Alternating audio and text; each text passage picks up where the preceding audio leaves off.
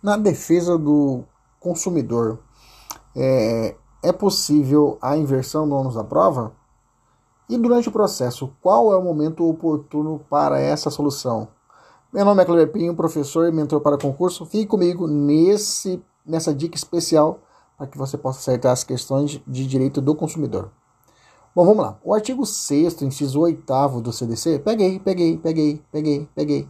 Isso, peguei para dar uma lida leia comigo, estabelece que são direitos básicos do consumidor, dentre eles a facilitação da defesa de seus direitos, inclusive com a inversão do ônus da prova a seu favor no processo civil, quando a critério do juiz, grifa aí, quando a critério do juiz for verossímil a alegação ou quando for ele, o consumidor, hipossuficiente, segundo as regras ordinárias de experiência.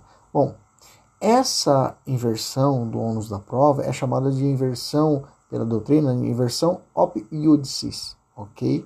Isso é, a critério do magistrado, a critério do juiz.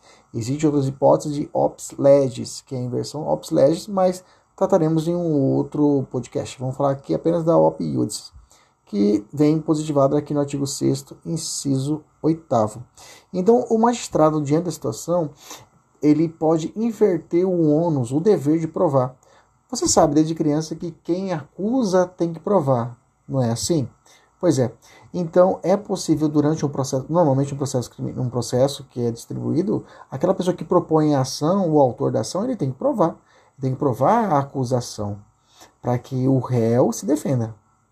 Aqui é possível que o autor de uma demanda consumerista ele possa é, ter a, a, o direito de não é, necessariamente provar o fato e deixar essa bola, passar a bola para o réu, que nesse caso seria a, o fornecedor em si. Bacana? Então, voltando aqui, então, o artigo 6 inciso 8 ele segue é, a chamada inversão op iudices, que é a critério do magistrado. Bom, então já sabemos que é possível a inversão do da prova dentro do op iudice, dentro do Código de Defesa do Consumidor, tá? Inclusive é importante uma ressalva que é que o CDC ele adotou um sistema dinâmico, ou melhor dizendo, um sistema de distribuição dinâmica do ônus da prova. Ou seja, o juiz, o magistrado, ele tem o poder de redistribuir, ou seja, inverter esse ônus da prova com base na lei, caso ele verifique a verossimilhança da alegação ou a hipossuficiência do consumidor.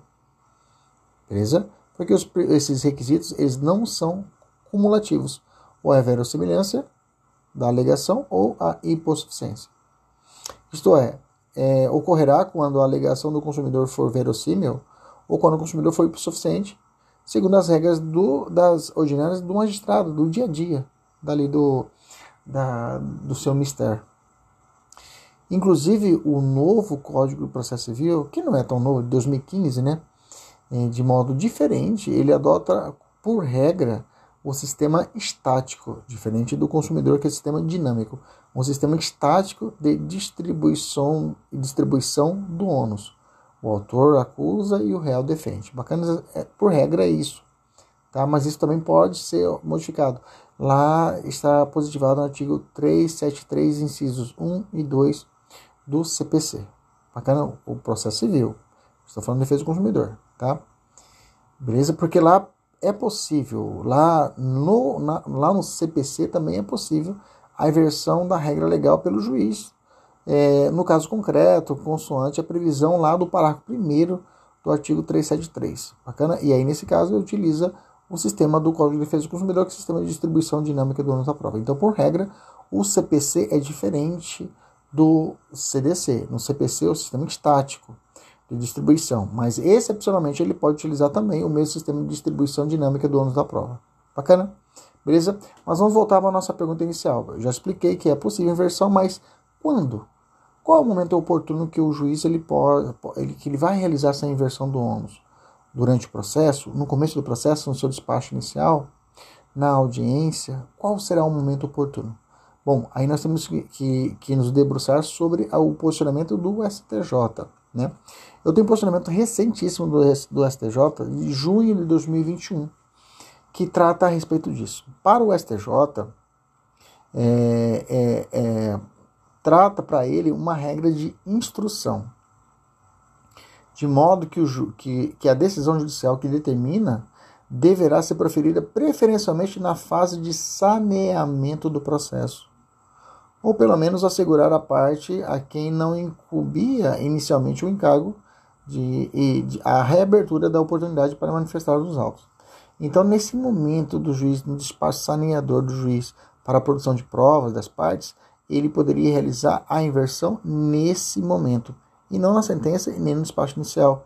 Nesse momento que ele olha, observa, ele recebe a petição inicial, recebe a defesa e aí ele analisa.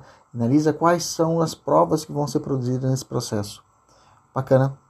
Beleza. Então, para o STJ seria esse momento oportuno, seria uma regra de instrução que estaria ali no momento do despacho saneador. Ok? Então seria uma regra. Grava isso aqui, anota isso daí. É, então, a inversão do ônus é uma regra de instrução e não uma regra de julgamento. Isso ficou bem claro no julgamento do, do recurso especial que tramitou perante a quarta turma do STJ. Bacana?